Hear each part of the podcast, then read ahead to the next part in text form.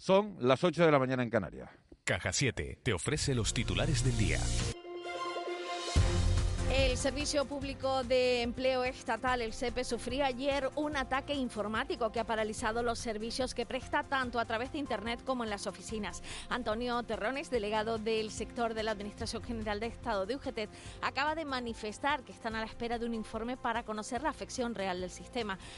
A la suerte, según Terrones, es que ya se estaban confeccionando el, el, subsidio y el pago de las nóminas que tenían que pagarse hasta ahora, pero el servicio está completamente parado y no se sabe cuándo se podrá, qué se podrá hacer a partir de ahora. las nóminas están están ya confeccionadas, se confeccionaron antes de antes del ataque cibernético, estamos a día 10 ahora, ¿no? Entonces, al estar ya eh, confeccionados, se pagarán se pagarán los que tenían que pagarse ahora. Ahora veremos a ver cómo gestionamos de aquí para adelante. Y los autónomos reclaman ayudas directas que han cuantificado en 6.000 millones. España es el único país que no las da a este colectivo. José Luis Perea, secretario general y portavoz de ATA, ha explicado en De la Noche al Día que más que ayudas deberían ser indemnizaciones, pues los gobiernos están limitando los horarios y obligando al cierre de establecimientos. Necesitan una inyección directa para pagar alquileres o a proveedores. De momento solo cobran la prestación por cese de actividad más que de hablar de ayuda deberíamos hablar de indemnización, porque a la postre quien a través de un acto administrativo, y en este caso son los gobiernos regionales, son los que nos están obligando o bien a cerrar la actividad, o bien a limitar nuestro horario, o bien a limitar nuestros aforos. Por tanto, más que ayuda serían indemnizaciones.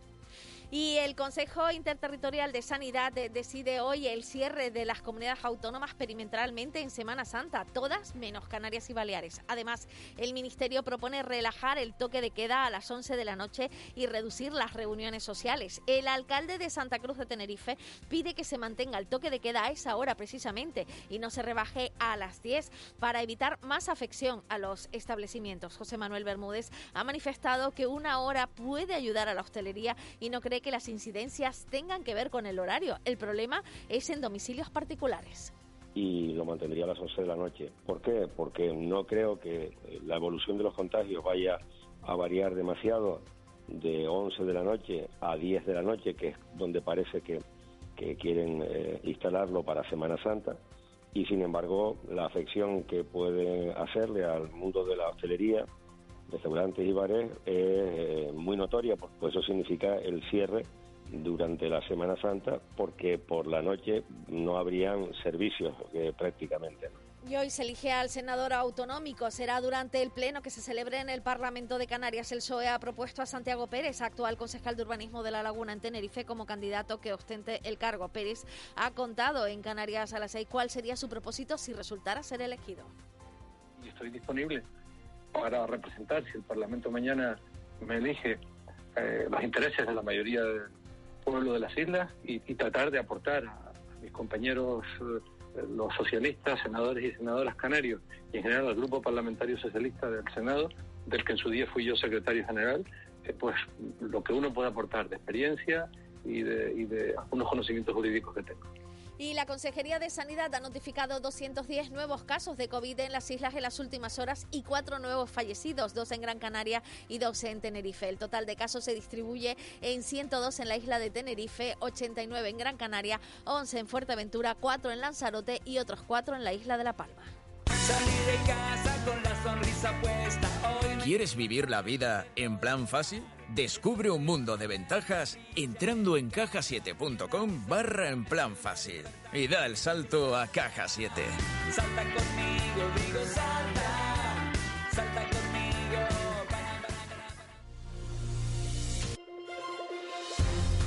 Toca el repaso a la prensa. Nos centramos en el periódico El Día. El Ministerio abre las islas al turismo en Semana Santa. La imagen es para los guardianes del carnaval. Naomi Cabrera, reina del 2011, junto al diseñador Alexis Santana. Y en sumario, mueren cinco inmigrantes en una patera cerca del archipiélago. En Canarias 7 se centran en las empresas turísticas que reclaman a los alcaldes que paralicen el pago de los tributos. La imagen es para la llegada de inmigrantes, en este caso uno en camilla, cinco fallecidos en un cayuco a la deriva que se rescató en alta mar.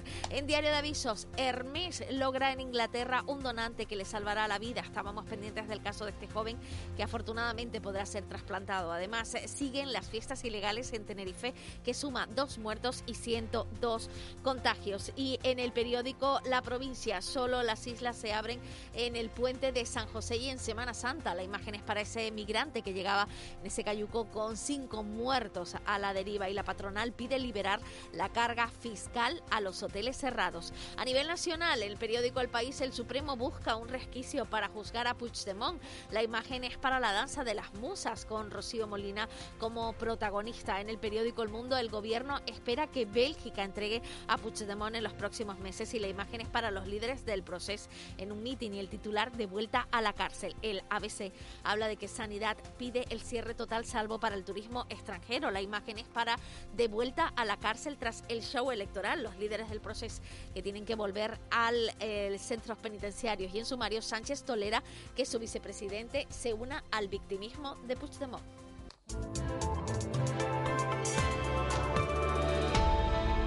8 y 6 minutos de, de, la mañana de este miércoles 10 de marzo. Edgar Cedrés, buenos días. Buenos días de nuevo, Miguel Ángel. ¿Qué tiempo nos encontramos?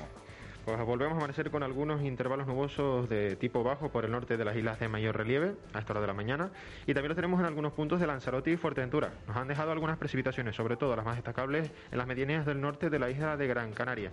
No las esperamos en lo que queda de mañana y darán paso a los claros. Por el sur de las islas disfrutaremos de cielos poco nubosos o despejados. Temperaturas frescas a esta hora de la mañana, entre 17 y 18 grados en las capitales de provincia. Hoy subirán ligeramente los valores diurnos. A primera hora de la tarde oscilarán entre 21 y algo más de 23 grados en la costa. Y viento alisio moderado fuerte. Seguimos pendientes de ese viento. Durante la madrugada se han registrado algunas rachas de muy fuerte en algunos puntos de las islas. Sobre todo destacan los 87 kilómetros por hora de Igualero Alto en Vallehermoso, la isla de La Gomera, o los más de 70 kilómetros por hora en las medianías y cumbres de la isla de Gran Canaria en Tejeda, por ejemplo. Viento que perderá algo de intensidad a lo largo del día. En cuanto al estado del mar, tenemos marejada, fuerte marejada, originada por ese fuerte viento en las costas del este y sureste de las islas de mayor relieve. Por allí, las olas superan los 2 metros de altura. Por las del norte, mar de fondo del norte y olas en torno a los 2 metros de altura. Si nos queremos acercar a la costa, es recomendable las costas del oeste de las islas de mayor relieve. Por allí, las olas no llegan al metro de altura.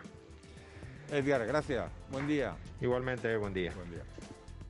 De la noche al día, Canarias Radio. Direna Alonso Curbelo lidera la investigación que sienta las bases para un diagnóstico precoz del cáncer de páncreas. Su estudio ha tenido gran impacto en la revista Nature. ¿A qué te refieres cuando dices que algo es cosa de mujeres? Es un mensaje de la Concejalía de Igualdad y Diversidad del Ayuntamiento de Las Palmas de Gran Canaria. Ya están aquí las gloriosas vacaciones de Semana Santa.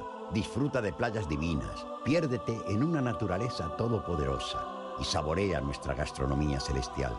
Esta Semana Santa revive la pasión, pasión por tus islas. Islas Canarias, campaña cofinanciada por el Fondo Europeo de Desarrollo Regional. Nueva York, años 50. Una pastelería en el corazón de Little Italy y una historia de amor secreta. Ingredientes perfectos para vivir un momento ópera. El matrimonio secreto de Chimarosa. Auditorio de Tenerife. 18 al 21 de marzo. Entradas desde 15 euros en auditoriodetenerife.com. Ópera de Tenerife. Volcán de emociones. En Cristalam tenemos la solución definitiva para el exceso de calor en edificaciones. Nuestras láminas de control solar 3M para cristal con una reducción térmica de más de un 80% y libres de mantenimiento son eficiencia energética en estado puro, sin obras, sin cambiar los vidrios, en exclusiva en Canarias, solo en Cristalam. Visítanos en cristalam.com. Para decretar el estado de alarma en todo nuestro país, en toda España. Poco a poco la población general se va viendo más afectada. Canarias tiene su primera persona fallecida. Quédate en casa, por favor, colabora. 14 de marzo, un año después, lo contamos juntos. De la noche al día, Canarias Radio.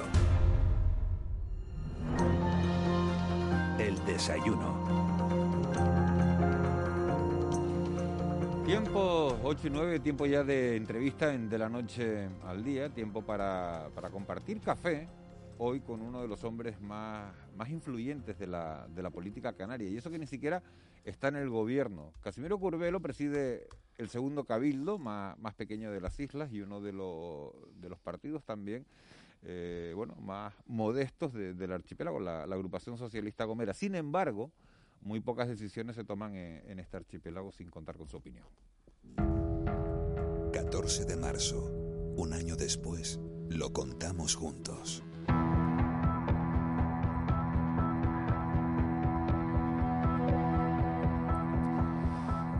Señor Curvelo, bienvenido a la radio. Muchas gracias por acompañarnos en De la Noche al Día.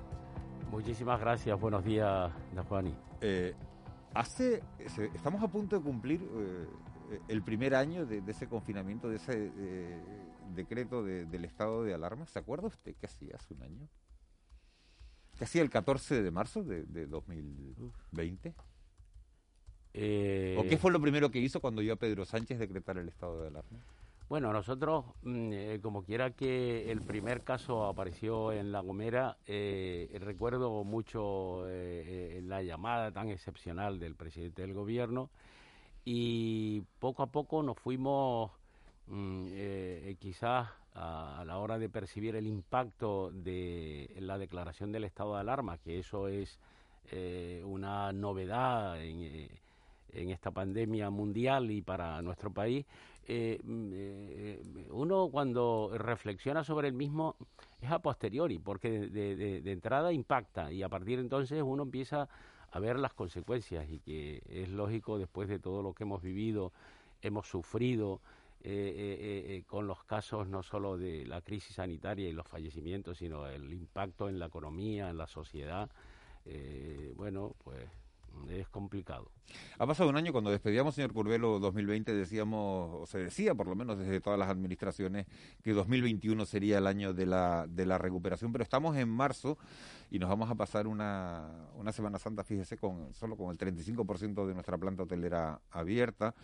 Eh, con una caída en 2020 del PIB en torno al 20% en esta comunidad autónoma. Eh, ahora se habla de una recuperación de la economía del 5% para 2021. ¿Es suficiente? Para hacer despertar la, economía? Bueno, lo que está claro es que siempre intentamos proteger la salud mm, frente a todo lo demás. Y si protegemos la salud, la movilidad se reduce. De hecho, ahora ya se está planteando para Semana Santa, que se decide hoy, mm, el cierre perimetral de todas las comunidades autónomas del país y seguro que se hará la excepción, como ya se ha anunciado, de eh, eh, Baleares y Canarias.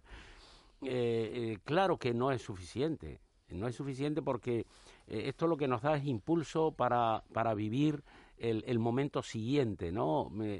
estábamos sufriendo las consecuencias de la tercera ola y la cuarta, si no nos protegemos y hacemos la tarea, si no cumplimos los protocolos, mm, desde luego puede llegar también, ¿no? Lo cierto es que hay una realidad, es que sin vacunación, que es la clave, eh, por eso se está haciendo, yo creo que con un cierto mm, eh, ritmo que no es el, deseado por todos, porque nosotros deseamos un nivel de vacunación más amplio que sea capaz de inmunizar a prácticamente la sociedad. Mm, pero claro, tenemos que eh, articular mecanismos de equilibrio para proteger la salud y llevar hacia adelante un poco la economía, aunque sea de mínimo.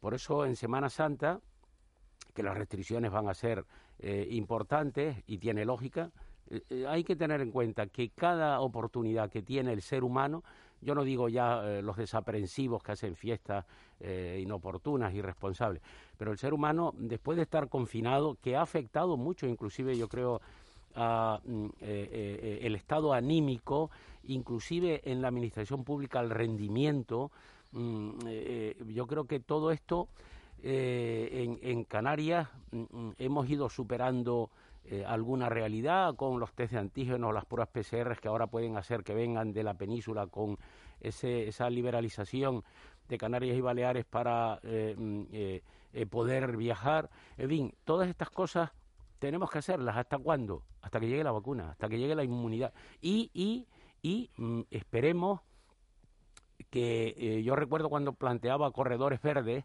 para que alemanes, británicos, noruegos, en fin, que vinieran a Canarias. Fue el primero en plantearlo. Sí, sí, pero y además lo planteaba con cierta lógica. Oiga, si yo he sido vacunado, si mm, ya he superado la enfermedad, eh, eh, a partir de ahí todavía el conocimiento científico no permitía eh, determinar categóricamente que no hubiera problemas. claro, porque usted puede estar vacunado, pero puede contagiar la enfermedad. Efectivamente. Está compleja la realidad esta que se está haciendo lo que se puede y desde luego intentar que no afecte tanto a las vidas de las personas. A mí me alegra enormemente escuchar que esa es eh, la consecuencia de un trabajo bien hecho. En las residencias inicialmente, cuando empezó la pandemia, bueno, mm, eh, eh, fallecían a, a, decenas, a decenas y decenas. Y sin embargo ahora, después de haberse producido la vacunación en todas las residencias, no hay fallecidos. Entonces yo creo que, es importante el que todos nos concienciemos de que la vacuna es la solución y mientras tenemos que hacer la tarea que el gobierno nos indica. En La Gomera eh, no había habido fallecidos, hubo uno hace, hace, hace unos días, fue el primero, sin embargo La Gomera se ha mantenido como una de las islas eh, con, menor tasa de incidencia de la COVID-19. ¿Son más responsables los gomeros? O, las medidas o, es que en los sitios pequeños es más fácil controlar una situación de este tipo? Bueno, yo creo que han influido mm, eh, eh, muchísimos factores. Eh, nosotros, mm, yo creo que somos tan responsables como el resto de sanitarios y profesionales canarios y ciudadanos en cualquier lugar hay algún desaprensivo, pero en Canarias hemos hecho la tarea y en La Gomera de forma especial con gran profesionalidad. Yo recuerdo cuando se estaban haciendo las pruebas PCR que nosotros las hacíamos, en fin, de una forma eh, amplia. Por poner una, un, caso que es anecdótico, pero recuerdo que al salir del cabildo hace unos días ya estaban vacunando a los de 80 años y me encontré con Manuel. Manuel es un ciudadano que vive en San Sebastián. ¿Cómo estás, Manuel? ¿Cómo está la, tu salud? Muy bien, ¿ya te vacunaste? No. Digo, ¿cómo va a ser eso? Dice, no, mm, digo, explícame dónde vives, en La Jalana. Digo, ¿y tú mm, eh, eh, eh, estás empadronado en La Gomera? Sí, pero habitualmente vivía en Tenerife y se desconocía su lugar. Es decir, nosotros en La Gomera, cuando en el puerto detectamos cualquier caso, mm, al hospital, cualquier cosa, y yo creo que toda esa suma ha hecho que se cree una conciencia colectiva que nos ha permitido protegernos quizás más. Yo ahora venía en un taxi y preguntaba eh, eh, que eh, hablando de esto, en fin, pues hay una señora de 80 años en no sé qué municipio que todavía no se ha vacunado. Es porque hay una dimensión demográfica mucho mayor, ¿no? Pero bueno, mm, tenemos que hacer la tarea, procurar que la vacuna llegue, que llegue a todos los sectores más vulnerables, respetando la prioridad, y esa es la clave. Y la recuperación económica, señor Curvelo, porque hay mucha preocupación, hay 280.000 canarios en el paro, hay 90.000 canarios en, UNERTE, ayer había una reunión del Consejo de Ministros, acabó con un nuevo desencuentro entre el PSOE y, y Podemos, los 11.000 millones de euros en ayudas que se tenían que haber aprobado ayer según el PSOE por cuestiones técnicas, eh, según Podemos por diferencias de criterio en el reparto, al final pasan al, Consejo de, Ministros del próximo viernes. En Canarias ha habilitado un plan de, de, 400 millones de euros, 84 millones que se empiezan a tramitar estos días. ¿No han llegado tarde las ayudas para las empresas? ¿Son suficientes? Bueno, eh, eh, a las dos preguntas podrían haber llegado antes, aunque esta comunidad autónoma lo hace mm, de las primeras comunidades autónomas del país y desde luego mm, eh, son insuficientes. Eso es así. Canarias ha perdido, lo señalaba usted eh, eh, hace unos minutos, Canarias ha perdido casi el 20 y pico por ciento del PIB, de la fortaleza de nuestro PIB, que supone más de 11 mil millones de euros. ¿Quién compensa eso?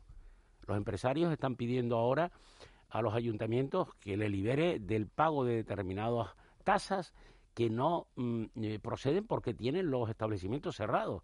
Estando cerrados los establecimientos, tienen que pagar mm, el agua, eh, la basura, el alcantarillado, el IBI, en fin, mm, es una auténtica barbaridad. Por tanto, yo critiqué en su momento, eh, antes del gobierno anunciar los 11.000 millones de euros, para ayudas a la liquidez de, de los autónomos y de las empresas, critiqué que no hubiera para Canarias un plan específico para el turismo. Hay que tener en cuenta que Canarias es una comunidad autónoma que vive fundamentalmente del turismo y si el turismo cae, cae en cadena el conjunto de sectores productivos relacionados. No, por tanto, mm, mm, eh, el gobierno tiene necesariamente que hacer una tarea en este sentido, del mismo modo que tiene que hacer una tarea para ayudar con esos 11.000 millones. Tenemos que hablar mm, menos, acordar rápido para que las ayudas lleguen de forma inmediata, y esto es lo que debe hacer el gobierno de España. Está usted hoy eh, eh, en Tenerife, tiene pleno de, del Parlamento. Hay, hay un asunto en el que usted le eh, ha puesto mucho mucho trabajo, una PNL que presenta para que los plataneros canarios puedan, puedan vender a pérdidas. Es una situación anómala porque se produce cuando hay excedente en el mercado de en el mercado de, del plátano, pero pero bueno, hay algunos partidos, el Partido Socialista ha dicho en Madrid que de eso nada, que de vender a pérdida nada. Y Podemos en, en Canarias dice que, que tampoco. ¿Qué va a pasar? Bueno, lo que va a pasar eh, lo decide la Cámara hoy eh, respecto del contenido de la proposición no de ley. A mí lo que me gustaría que pasara es que todos los grupos parlamentarios aprobaran eh, el contenido de la proposición no de ley, porque entendemos que es lo mejor para el plátano de Canarias.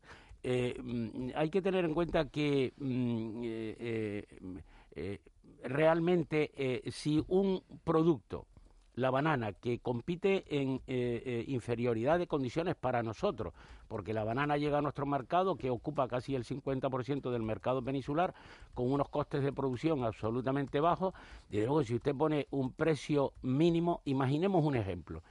En una gran superficie de Madrid de, venta de, productos de esta naturaleza, el plátano mm, eh, se vende a 1,99 euros el kilo y la banana a 0,98 euros el kilo. Imaginemos que ese precio mínimo de referencia, porque esta fruta se vende verde y hay precios cada semana. Imaginemos que este sea el precio fijo.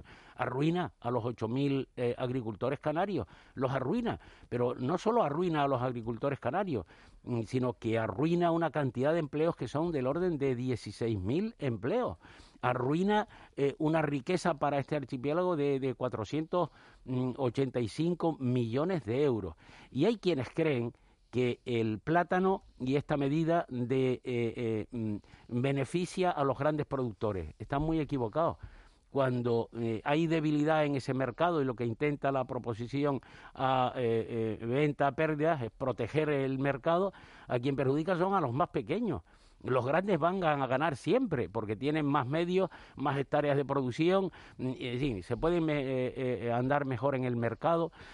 Por tanto, yo creo que el Parlamento de Canarias debe adoptar una posición unánime eh, para que el gobierno de España lo entienda. Hoy viene, hoy viene en algún periódico que Podemos ha dicho que no, que no, que, no lo apoya. ¿Piensa usted que pueden recapacitar a lo largo de la mañana y cambiar esa postura? Bueno, yo, yo creo que quienes piensan que esta proposición no de ley va a defender a Asprocan y a los grandes productores comete un error. ¿eh? porque va a defender a los pequeños agricultores, va a defender el paisaje, va a defender eh, las rentas de, de estos. En definitiva, yo lo que espero es que podamos persuadir para convencerlo de que realmente este es un tema, además, un producto estratégico para nuestra tierra. Yo no me imagino a La Palma sin la inmensa mayoría de las zonas cultivadas, porque sería una isla, la isla bonita, la isla verde, pues sería eh, concebida de otra manera, ¿no? Además, Tenerife y, La Palma tienen grandes producciones. Yo espero que la proposición no de ley sea aprobada por todos y que Canarias, que ya lo prevé la Unión Europea, Canarias es región ultraperiférica y tiene los derechos de región ultraperiférica y la eh, venta a pérdida no contraviene ninguna normativa de la Comisión de los Mercados de la Competencia ni contraviene, sino que es eh, mm, eh, conforme a derecho a, ninguna de las directivas comunitarias. Por tanto, yo creo que se debe apoyar. señor Rubelo, buenos días. Aquí la incógnita es un poco, y el morbo, si me lo permite, es el que hará el PSOE, ¿no? Porque la, moción, la iniciativa suya tiene muchas posibilidades de prosperar, Coalición Canaria la va a apoyar, el Partido Popular la va a apoyar, o sea, los grupos de la oposición la van a apoyar, eso eh, a usted le consta, que ha hablado con la consejera Alicia Van Ostende, la consejera de Agricultura del Gobierno de Canarias, eh, sobre, sobre esta cuestión y sobre el posicionamiento que pueden tomar los diputados del Grupo Socialista. Eh, buenos días, Juanma. yo creo que el Partido Socialista va a defender los intereses de los agricultores canarios que el Partido Socialista va a defender eh, que esos 180 millones de masa salarial bruta cada año mm, sigan llegando. porque mm, tienen un error aquellos que creen que se están defendiendo a los grandes. No, no, se está defendiendo precisamente a los pequeños. Se está defendiendo una estrategia de mercado. conceptualmente, la ley de cadena alimentaria lo que intenta garantizar es que el agricultor cobre el precio justo. Sí, sí, indudablemente. Estoy totalmente de acuerdo que cobre el precio justo. Pero mire, y si hay una debacle en el mercado y perdemos, como es previsible que perdamos el primer año, 100 millones de kilos, eh, las pérdidas a quién se va a producir al gran productor que tiene eh, eh, eh, decenas de miles de hectáreas de producción o al que tiene un llanito en La Dama, en La Gomera o al que tiene dos llanitos en Hermigua o en, en, La Palma, en los llanos de Aridane. ¿A quién, ¿A quién va a afectar? A los pequeños. No va a afectar a los grandes. Los grandes pueden dejar de ganar algo, pero siempre ganarán. Los que desaparecerán son los pequeños. E, esa es la realidad. Lo que pasa es que hay algunos que tienen el concepto de que Asprocan mm, son los especuladores, los que siempre no. No, no, no, no. Aquí es cuestión de defender el mercado. Ya lo descuidamos una vez y nos coparon el 50% de nuestro mercado. Si nosotros no tenemos capacidad para mm, eh, eh, eh, influir en el precio en el mercado, desaparecemos. Y entonces sí que será grave para Canarias, no una catástrofe desde el punto de vista económico, sino también desde el punto de vista ambiental y desde otros muchos puntos de vista que ya explicaré, ¿no? buenos días, señor Curvelo. Hablaba usted hace unos instantes sobre la necesidad de protegernos ante una eventual cuarta ola, ¿no? las medidas sanitarias. En, en, el equilibrio entre economía y, salud, eh, yo quería preguntarle por eh, la propuesta del alcalde de Santa Cruz de Tenerife, que pide eh, que el toque de queda no pase de las 11 a las 10, porque considera que no es significativo en el aspecto sanitario, pero sí en el aspecto de beneficiar a, los, a, los, a la hostelería. ¿no? Me gustaría conocer su opinión a este, a este respecto. Bueno, yo creo que todos tenemos la tentación, eh, eh, eh, buenos días, yo creo que todos tenemos la tentación de mm, intentar influir para que la economía arranque. Pero miren, yo desde el momento que se inició la pandemia y se constituyeron los comités científicos, yo a esto le pongo rigor científico. Lo que digan los científicos, porque si no, de lo contrario, porque claro que está muy bien, claro que es deseable que mm, eh, eh, si ahora, por ejemplo, para eh, el resto de comunidades autónomas es cerrar los comercios a las 10 de la noche y hasta las 6 de la mañana, para nosotros será hasta las 11 y además nos permitirán determinados mm, privilegios, entre comillas, porque tenemos una situación mejor, pero tenemos que tener cuidado tenemos que tener cuidado porque Semana Santa es una fecha donde tenemos tiempo libre y el tiempo libre lo usamos y si lo usamos y no mm, respetamos las normas y los protocolos cometeremos riesgos, porque esa es una condición del ser humano. ¿Qué va a ser una persona que lleva confinado o que eh, tiene restringidos sus movimientos? Pues salir. Entonces, eh, eh, me parece bien la, la, la posición que tiene el señor alcalde de Santa Cruz pero eh, creo que es preferible para ser cautos, precavidos, responsables, coherentes, disciplinados, que cumplamos con las normas que nos marcan eh, eh, los expertos sanitarios. Aquí, señor Corbelo, hay una paradoja, ¿no? Que es que se está lanzando por parte del gobierno autonómico un mensaje de restricción de la movilidad y de prudencia, y por otro lado, la Consejería de Turismo, que dirige su partido, lanza una campaña de movilidad interna, o sea, de fomentar el turismo interinsular en Semana Santa. Pero, ¿Cómo se cuadra una cosa con otra? No, no, no, claro, claro, tiene una explicación muy lógica. Eh, antes eh, eh, anuncié algo. Mire, para venir a Canarias, de las comunidades autónomas del país, para venir a, Canarias, no solo mm, si hay cierre perimetral, pues no podrán venir de otros lugares, de la península sí. Tienen que traer la prueba mm, de antígeno o pruebas PCR. Esa ya es una, una garantía o una mayor, mayor garantía. eso desde la península. Sí. Entre Canarias no. Bueno, si vamos, a la Gomera, si vamos a La Gomera, si vamos a ir a Rey en Semana Santa. Pero lo estamos haciendo ahora. No hay ninguna restricción. Sí, por eso, por eso. Hay muchísima gente. Lo que está presentando la consejera es algo especial que ya hay en La Gomera. Yo me he encontrado con algunos eh, eh, eh, nómadas de las nuevas tecnologías, es decir, teletrabajando desde La Gomera. sobre todo, hay una encuesta que se hizo hace muy poco en Alemania y de los lugares de Europa para teletrabajar en garantías y condiciones de seguridad es La Gomera, Canarias yo creo que en general, pero La Gomera en particular. Por tanto, el anuncio de la consejera es eh, un anuncio que no va en contra de las medidas de protección, que es de forma excepcional y específica con garantías de seguridad avaladas por los criterios científicos de los que tienen que controlar este nivel epidemiológico. ¿Qué opinión tiene usted del pasaporte comunitario del que hablábamos antes, del, pasaporte comunitario, no, del pasaporte inmunitario del que hablábamos antes, de bueno que la Unión Europea propone, va a llevar un borrador dentro de una semana, pero la Organización Mundial de la Salud está en contra porque dice que bueno que la vacunación no eh, exime del contagio. Sí, sí, efectivamente. Eh, eh, yo era de los que creía que podía ser eh, un alivio para la llegada del turismo a Canarias. Es decir, oiga, si yo estoy vacunado, permítame eh, que viaje. Mm, eh, pero inclusive en Alemania se produjeron algunos, algunas desavenencias de tipo ético o, de otra naturaleza. Oiga, usted que ha sido un privilegiado porque lo han vacunado, ahora puede viajar y yo no. En fin, aquí ha habido debates de toda naturaleza, pero a mí me parece mm, razonable que ese pasaporte COVID o eh, documento que acredite esa realidad pueda ser llevado a cabo.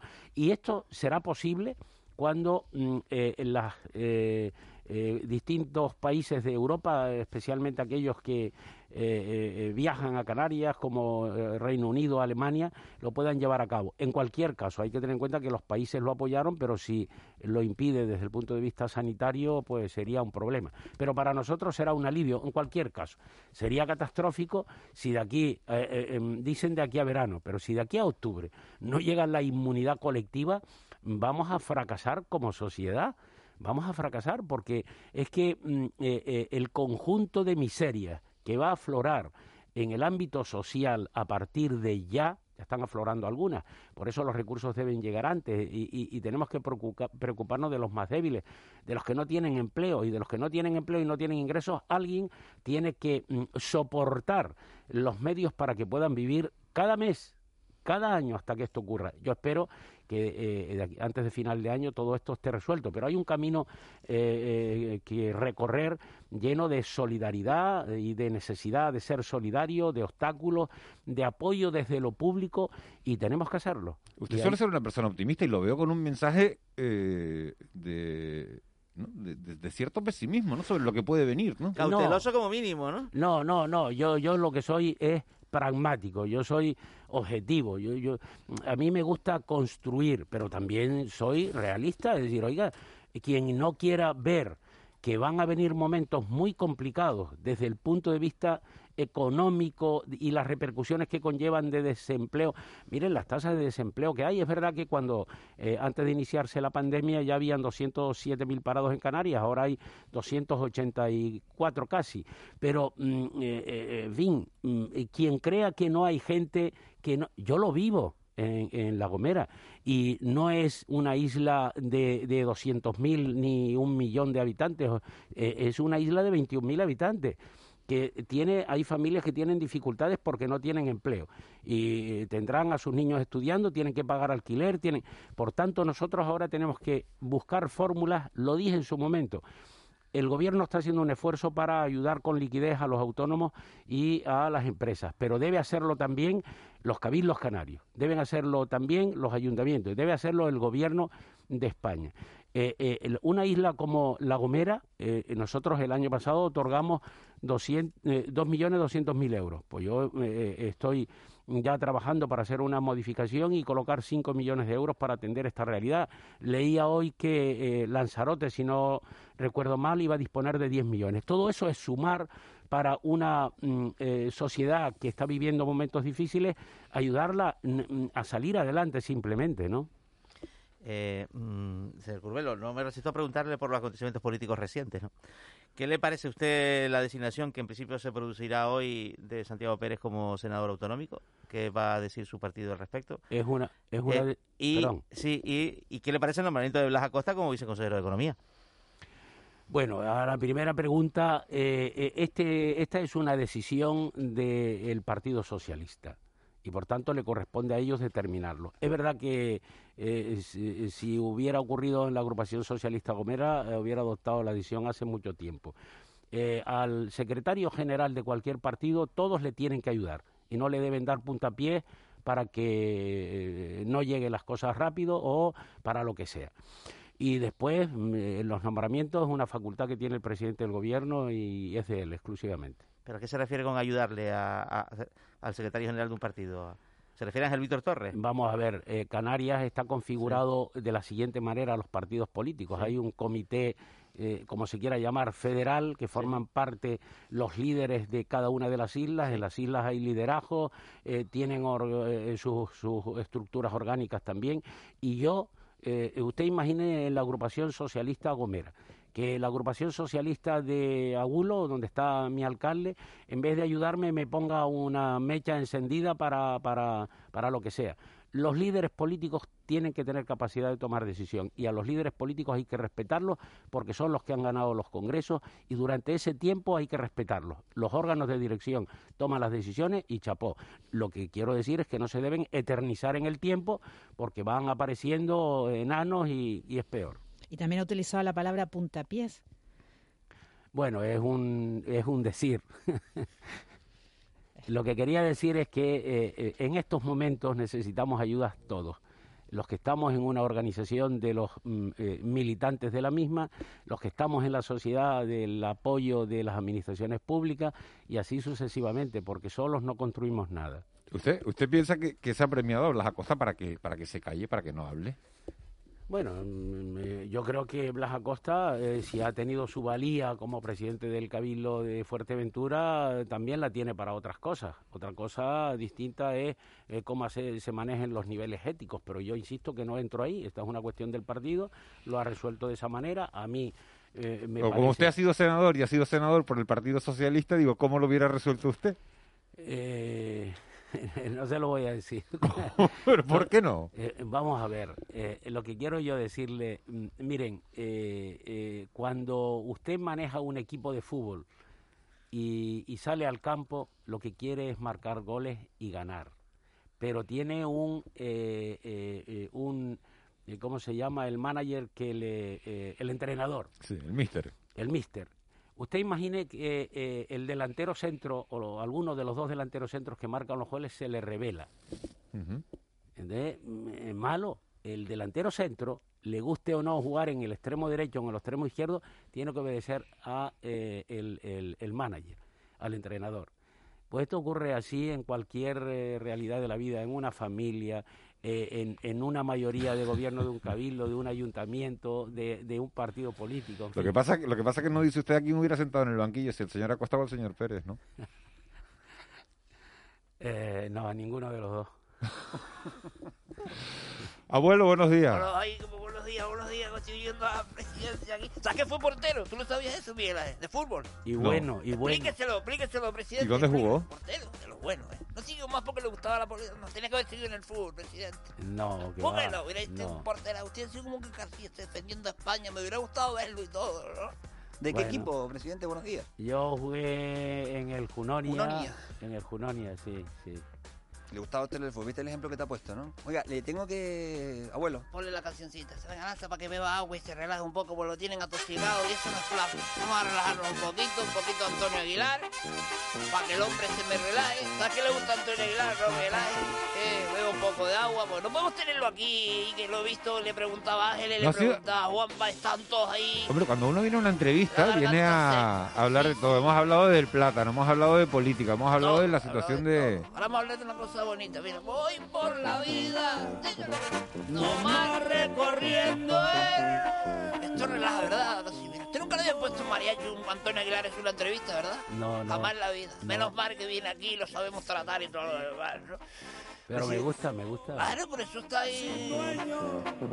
A mí no me importa nada. De todas maneras, abuelo, alguna pregunta, porque el señor Curvelo tiene, tiene que ir al Parlamento, ¿eh? El Parlamento puede esperar. Esto no se le regala todos los días. ¿Por qué ha llegado tarde? Pues estaba escuchando a Antonio Presidente, es difícil ya preguntarle algo que no le haya preguntado a nadie, pero lo voy a poner en situación. Hace unas semanas atrás vino por aquí el presidente del gobierno de Canarias, Daniel Víctor Torres, y se abrió un canal de tal manera que nos contó esto. Escuche, escuche esto. Me gustaría preguntarle, presidente, escuche esto. ¿dónde y cómo fue su primer beso? ¡Fua! Eh, Y lo no dijo, fue ¿eh? con mi mujer actual. Esto no lo no falta. ¿eh? No hace falta decir eso, presidente. Lo digo O sea, para no- ya allanar el camino por si lo Cuando está llegue a viendo. casa, Cuando llegue a casa le va a caer buena hoy, ¿eh? Ah, vale, gracias. tenía 13 años, fue en Arucas y en un parque, sí.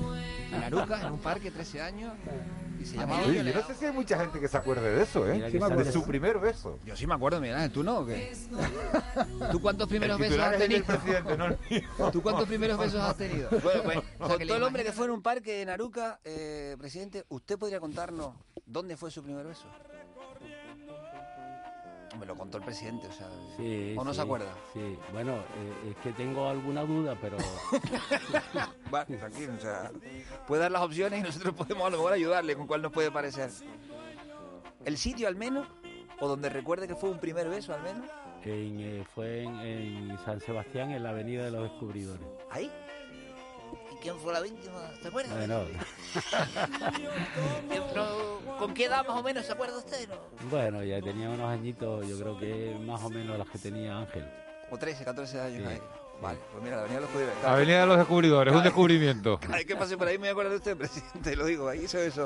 Un placer, gracias por habernos visitado, ¿eh? buen día. Nada, Ah, muchísimas gracias a ustedes. Casimiro Curvelo, presidente de la agrupación socialista Gomera, presidente de, de- del Cabildo de la Gomera, muchísimas gracias por haber venido a, a Canarias Radio, por haber venido de la noche al día y, y bueno, que, que vaya todo bien en el Parlamento y que y vamos a estar muy pendientes de esa, de esa PNL sobre, sobre los plataneros. Muchísimas gracias a ustedes. Buen día.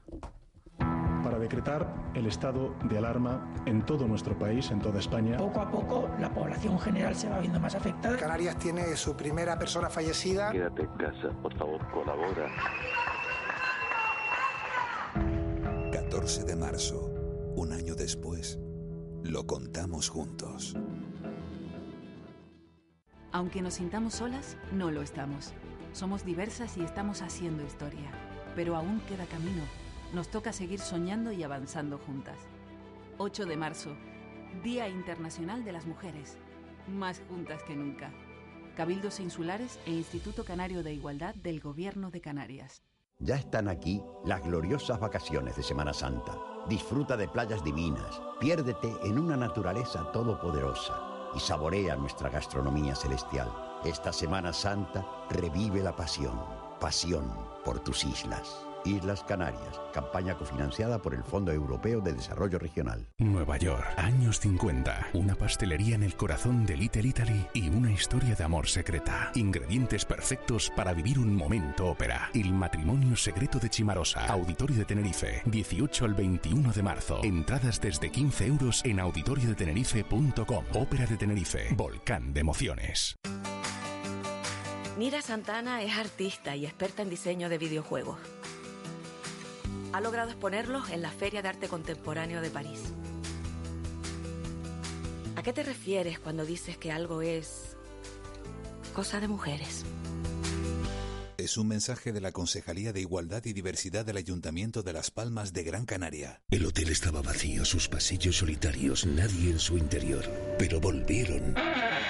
Vengo a cobrar. La situación del turismo en Canarias da miedo. Muchas empresas están cerradas, pero les siguen cobrando tributos por servicios que no reciben. Infórmate en salvemoselturismocanario.com. De la noche al día, Canarias Radio. El mentidero. 8 y 43, tiempo de, de tertulia, que se van las mañanas volando. Juanma Betancourt y Ángeles Arencilla siguen con nosotros y se incorpora el papá del año, Ramón Pérez. El chico casi tiene bigote. Buenos días. El chico casi tiene bigote, ¿no? no ¿Cuánto tiempo tiene ya? Que le vamos a llevar la cuenta toda cada vez que entras en la tertulia. 50 días exactamente. 50 días, bueno, no llega ni a, ni, ni a dos meses. Eh, Ramón Pérez, desde La Palma. Buenos días. Sergio Gutiérrez, muy buenos días, desde El Hierro. Muy buenos días, saludos. ¿Con qué, ¿Con qué nos quedamos? ¿Con qué titular nos ha dejado Casimiro Curvelo, Sergio? Hombre, Casimiro Curvelo es un monstruo. Eso, eso es increíble. Bueno, yo creo que eh, ahora mismo, con el poder que tiene Casimiro Curvelo en el Parlamento de Canarias, se ha dirigido un poco en voz, con el permiso del resto de parlamentarios, de islas menores, de las llamadas Islas Verdes, ¿no? Eh, hace falta voces más reivindicativas. Yo creo que el compañero Ramón de la Palma estará de acuerdo conmigo. Eh, Sí, ese la- término de Islas Verdes que se acuñó que se acuñó en la legislatura pasada, yo creo que les está dando mucho juego.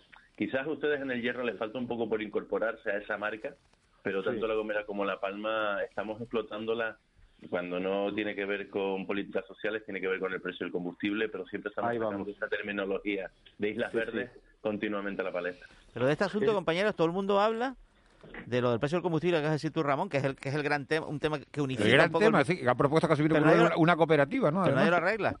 Sí. Bueno, yo les Arreglarlo, que porque vamos a ver, denunciarlo, de vale, lo entendemos. La falta de competencia, lo entendemos, porque es verdad que el mercado es pequeño.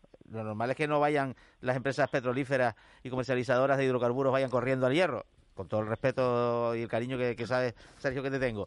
Pero resolverlo, Se no lo intentó, resuelve nadie. se intentó en, en el curso pasado se intentó con una subvención directa al transporte de un millón y medio de euros, bueno, a lo mejor una cantidad un poco escasa, porque venía a intentar resolver un poco la cuestión, pero técnicos de la Consejería del Gobierno pues descartaron esa opción por ser, por ir con- directamente con- en contra de la competencia. Yo les voy a contar la propuesta que ha puesto eh, la Isla de La Palma sobre la mesa en la, la pasada semana, precisamente, que es la creación, o mejor dicho, la declaración de interés público para dos proyectos de nuevas gasolineras de dos empresarios de la isla de La Palma. Y ese es el camino que van a seguir, simple y llanamente, ampliar la, la, oferta para de esa manera potenciar el, el que bajen los precios. Que se regulen un poco entre ellos, ¿no? Exacto. Hombre, que, eh, mm, ayer mismo Coalición Canaria del Hierro, la agrupación del Hierro, proponía uh, eh, solucionar, ellos decían definitivamente el sobrecoste del combustible en el hierro con una excepción fiscal eh, que debería aplicar el Gobierno de Canarias de unos 26 céntimos por litro de media a, a que es lo que tiene el monopolio en el hierro, ¿no? Y con eso la operadora no, no vendría a aplicar a los herreños un cargo por impuestos y gastos de unos 60 260 euros por cada mil litros. Bien, otros están proponiendo una especie de cooperativa en, el hierro para el tema. Lo, cierto es que ayer el precio del combustible en el hierro alca- alcanzó el pico mayor en la historia, ¿no? Eh, la gente ya no soporta más el- eh, esta carga en la isla y sí, se debería, yo creo que en ese sentido se deberían unir eh, las tres islas menores, eh, que son las que más sufren la carestía del combustible, y hacer una, una propuesta conjunta. Bien es cierto que en La Palma creo que hay, sí hay competencia, Hay pero no se ha sí. logrado, no se ha logrado abaratar como se tiene que No, abaratar pero mira, el esto, esto que sugieres tú, Sergio, ¿no? Que es un poco Sí. una... Hay que tener en cuenta que en el precio, cuando llenamos el tanque del coche, el que tenga coche, pues pues hay una Vamos, parte que que... habla- hablamos de hasta Claro, hay una 30 parte que son impuestos, ¿no? Hay- claro, si, re- si, si, re- si, re- si rebajas la fiscalidad del, Sí, sí. del impuesto especial sí. de los combustibles para las, en el caso de las Islas Verdes, pues lógicamente debería producirse un impacto directo en el, en el precio. Lo que ocurre es que lo propone Coalición Canaria, que está muy bien, pero que Coalición Canaria estuvo cuatro años en el gobierno con Narváez Quintero, Ahí, ahí va. ahí habla- va. hablando de ese asunto, hablando mucho de ese asunto, y no se, al final no se No. logró activar ninguna medida eficaz. Y Juan Pedro Sánchez, el consejero H en Industria, no lo olvidemos. O sea, que tenía un cargo importantísimo, hoy hacen esas propuestas. Lo, lo- cierto es que seguimos soportando esta carga que, que ya es un clamor en la isla, ¿no? ¿Qué hace para la compañía? Eh, al respecto, eh, si quieres caldo, toma dos tazas. Ayer para que nos entiendan para que nos entiendan los oyentes de las otras cinco islas es que estamos hablando de que en el Hierro, La Gomera y La Palma se llegan a pagar hasta 30 céntimos por litro. Sí, un, 30 estudio, un céntimos de más por litro, ¿eh? Un estudio reciente de la... de, de 20 euros en un tanque de, de un vehículo. Sí, sí, Una exacto. auténtica barbaridad. En un Sí. estudio reciente, eh, no sé si lo vieron hace unos, unas- unos días, hace un- o a lo mejor 10 días, un estudio de la Universidad de Las Palmas de Gran Canaria sobre este asunto, ¿no? Que constata realmente que, que en Canarias, pues Sí. a la, sí, que, que aquí se paga más por la gasolina y habla de un oligopolio en cinco islas y monopolio en dos islas, ¿no? La Ujú, Gomera y el. Hierro, que es exactamente. ¿no? Y está constatado y con con datos informes, ¿no? Quiero decir que, que ya, ya esto eh, eh, está más que claro, ¿no? Desde hace mucho tiempo, ¿no? Que es una cuestión de la que no, no, no se consigue no se consigue solucionar, ¿no? ¿Qué Y le- más, y más ahora y en, en esta situación de, de crisis económica, ¿no? Todavía más complicado. Habla, hablas de, de esa situación de, de crisis, Ángeles. ¿Qué les ha parecido a ustedes la, la ofensiva que lanzaban ayer las cuatro patronales eh, turísticas de este archipiélago Azotel, La Fe, eh, Azolán y, y Azofuer, eh, pidiéndole a los ayuntamientos que no le, que, que rebajen la presión fiscal, que no les cobren el IBI, que no, que no les cobren el impuesto de, de- de- de las basuras y que bueno y que le echen y que, y que les echen un capote a fin a, fin de cuentas. ¿Qué, ¿no? qué responderíamos, Miguel Ángel, a la pregunta, estoy en un ERTE, me han pasado la factura del IBI, son 600 euros, ¿quién me la paga? Claro, porque, y que, ojo, eh, soy hotelero, estoy cerrado, me han pasado la factura del IBI, ¿quién me la paga? ¿Son equiparables las decisiones? Soportando Bueno, la- costes de mantenimiento, soportando porcentaje del ERTE, soportando eh, in- in- inversiones en muchos casos. Vamos a quitar eh, vamos a, vamos a quitar la del IBI, vamos a hablar de la basura, que es un servicio que no están recibiendo. Sí, nos hemos quedado aquí sin palabras. Tengo un piso cerrado, ¿No? tengo, tengo, tengo, tengo, tengo un comercio cer- tengo un comercio cerrado, eh, me pasa la tasa de basura, ¿quién me la paga?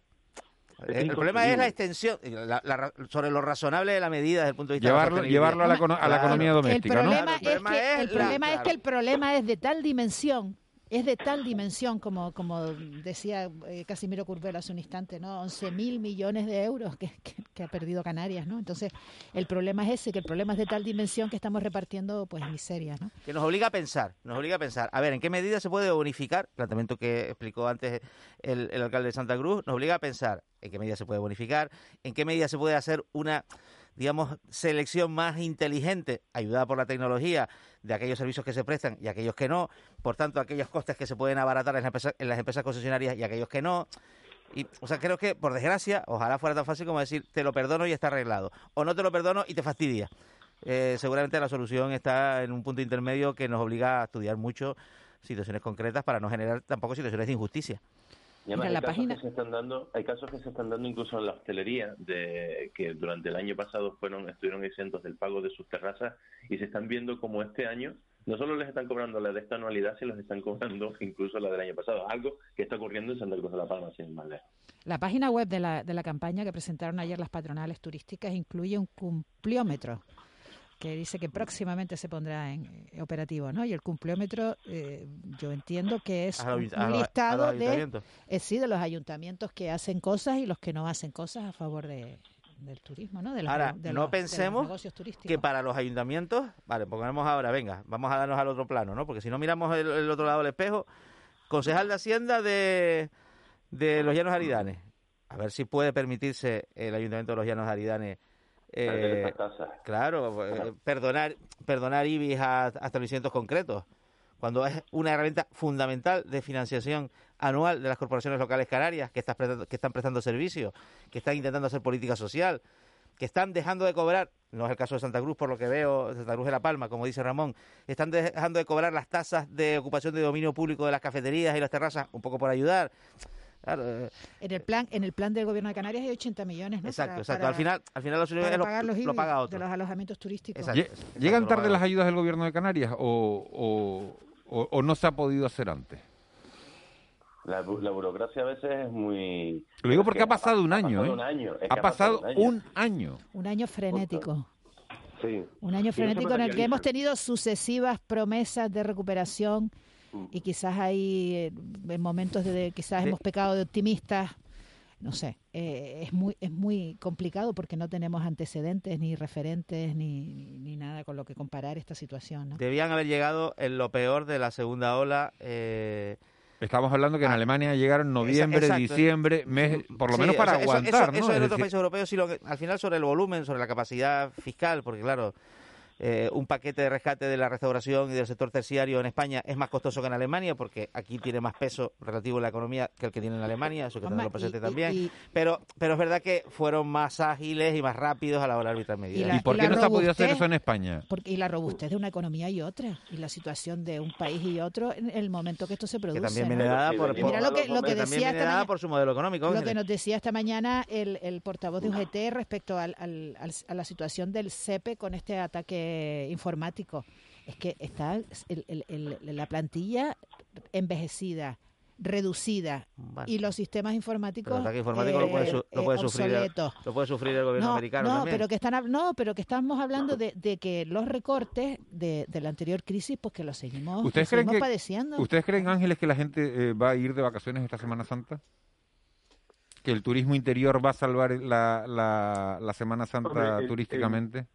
Miguel Pues no ¿Cómo están las reservas en el hierro, Sergio? Eh, Pues ahí va. En el caso de, del hierro, el presidente del Cabildo eh, dijo ayer que espera una Semana Santa no llena de todo, pero segura, sobre todo, ¿no? Ha dicho. eh, eh, no va a haber un lleno de ocupación total, pero él espera que venga turismo, sobre todo, depende del cierre perimetral, pues lo está diciendo esta mañana Juanma Betancourt, ¿no?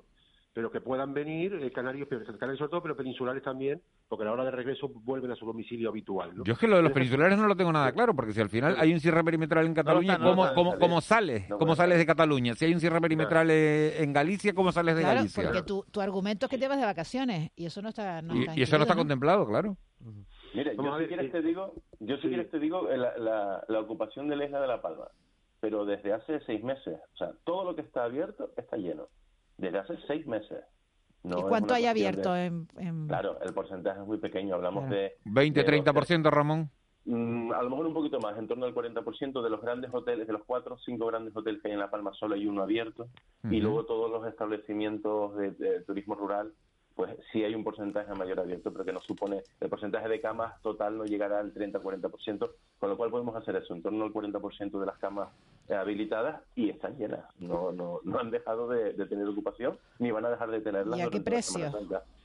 No, razonable, no, precio razonable. El precio, eh, No- no están solo tirados. No, solo, no, casi. Me atrevo a decir, de hecho, bueno, te lo voy a decir porque eh, ahora mismo tengo un amigo en, en- en uno de los hoteles grandes que queda eh, que queda abierto eh, y está en unos precios, eh, digamos, casi de oferta. o sea, que se ha- ha habido que bajar los precios para poder llenar los hoteles. Fíjate tú, Miguel para las Islas Verdes, por, por, poco por volumen también de su planta alojativa, la Semana Santa es una buena oportunidad. Para Lanzarote no lo es por la situación que, que- que sufre un poco epidemiológica, que es algo peor. Para Fuerteventura, para el sur probablemente no lo es. Para la zona de Corralejo sí. Y en Gran Canaria y Tenerife creo que habrá movilidad en la pro- dentro de la propia isla, ¿no? Eh, bueno, el, el corredor de la Gran Canaria 1 o de la Tenerife 1, por decirlo de una manera, ¿no? Que eh, iremos al sur, ¿no? En, en- en La Palma, los que se vayan de vacaciones para La Palma, nos escribe un oyente, tienen que poner gasolina. ¿Dónde tienen que poner gasolina, Ramón? Hombre, yo no sé si hacer publicidad, pero yo sé dónde la pongo yo. En Punta Gorda. Pues, fíjate, pues sí, señor, en Punta Gorda y en Fuencaliente. En Punta Gorda, porque nos dice un oyente, dice, la gasolina está por las nubes. Mi familia cuando va, donde Pero, más barata, donde va a llen- Ramón, va a para llenar el Punta- depósito, donde está más barata. pues no te sale no te sale rentable para ir a Punta Gorda, para No, llenar el depósito, cuando vuelves ya lo tienes vacío. Bueno, Lo llenas fíjate cómo son las cosas. Fíjate cómo son las cosas. te metes al barco y listo. Sí, sí, sí. Precisamente son las dos gasolineras de los extremos de la isla, la del sur, Fuencaliente, y la del norte, Punta Gorda. Las dos que además que están en precios un poco por encima de Tenerife o Gran Canaria, pero que con una diferencia abismal respecto al resto de gasolineras que opera la, digamos, el, eh, la gran empresa canaria. Y El no voy a decir marcas. Bueno, lo puedes decir eh, exactamente igual, pero bueno, bueno, bueno. Ahórrala. El toque, el toque, el, ¿eh? Que yo sí puedo decir la marca porque aquí no hay sino una sola gasolinera. o sea, Y sale todos los días en la tele canaria que le tengo que decir a los compañeros que el tiro de cámara siempre lo ponen para la gasolinera, ¿no? no, no, no, no hay otra. Es que no hay otra, pero el tiro, también- el tiro de cámara, o sea, Disa tiene una publicidad Ah. en la tele canaria, la digo yo, o sea, Sí, cualquiera sí. que vea una información que es que el tiro del cámara de compañeros siempre es para la gasolinera. Que pasa es la- la- sabes el mosqueo que tiene la gente aquí con eso, que no te lo imaginas, ¿eh? ¿Por qué? Y no es para- ah, tiene un es mosqueo. ¿por qué? El mosqueo, no, no, con la tele canaria no. un mosqueo con el precio de la Con el gasolina. Ah, precio, vale, claro, vale, vale, vale, vale, vale, hombre. También, Claro, porque también una- utilicemos un poco la No, lógica. no, Los costes Dios, fijos, Dios. los costes fijos de mantenimiento de las instalaciones de combustible de DISA en el hierro no los compensa el consumo de los turistas eh, que vamos al hierro o de los, eh, o- o de los residentes en el hierro. Esto también es una realidad que es insoslayable, que son números. Porque Sí. lógicamente porque no tiene mercado, porque no tiene población suficiente. Pero Pues volvemos a lo mismo. Juanma, volvemos a lo mismo. Si vamos a criterios ratios de población, mira lo que vamos, siempre hemos sufrido eso. ¿no? Entonces, aquí lo que hay que hacer es lo que hay que arbitrar y aquí tiene que salir la isla en masa y quejarse de una vez de todas estas historias. Es que estamos hablando de una triple insularidad. Claro, estamos viviendo siempre lo mismo. Como ocurrió hace Vivimos- años, hace años Claro. ustedes no recuerdan eh, un movimiento que hubo parecido en, en Lanzarote a causa de, los, de, de la compra en el supermercado. Sí. Claro. ¿Se Sí, sí, sí, sí, la cesta es la compra más que cara de hicieron, toda- de que toda- hicieron una campaña y, y- y, bueno, no sé cómo, cómo está ahora, ¿no? Pero recuerdo perfectamente aquello, ¿no? Pero la cesta, eh, eh, sufrían eso, ¿no? En la cesta de la compra, ¿no? Lo que tú comentas Toque de de la queda. insularidad. Toque de queda, un último asunto antes de marcharnos. ¿Toque de queda sí o no? ¿En Semana Santa y a qué hora? Yo creo que sí, toque de queda sí. Eh, a las 11 de la noche, decía el, el alcalde de Santa Cruz, Claro, lo que pasa es que a las Las 11 de la noche en las Valverde es como de madrugada, como son las 4 de la mañana con Santa Cruz, ¿no? O sea, la reali- las realidades son La- distintas, Sergio. Eh, me da igual a las 10, claro, a las 10 que a las 11, puesto que aquí la actividad sido- no es inexistente. Si bien, si bien, eh, matizo, hay zonas en- en- de la isla donde puede haber mucho más ambiente que en otros sitios. Eh, él hablaba de la diferencia de las 10 de la noche a las 11. En todo caso, toque de queda, sí. Yo, yo voy a decir, si me permites, algo que no es muy popular, pero es algo que llevo diciendo en estos micrófonos desde hace varios meses, y es que la única manera, la única solución, evidentemente, va en contra de la economía, va en contra del sostenimiento eh, de muchísimas empresas, pero la única solución de que superemos esto de una, y lo voy a decir de malamente, de una puñetera vez, es que nos volvamos a encerrar en casa. Es la única manera. Juanma, toque de queda sí o no, en 5 segundos, que nos llegan las noticias de las 9. Ah, de 10 a, de 10 a la noche a 6 de la madrugada. De 10 de la madrugada. Ángeles. Toque de queda y ayudas rápidas. Pues nos quedamos con eso, señores. Ángeles Arencibia, Juanma Betancourt, nos oímos mañana, un día más. Ramón Pérez, Abrazo. Sergio Gutiérrez, un abrazo muy grande. Abrazo. Llegan las noticias de las 9 con Víctor Hugo Pérez.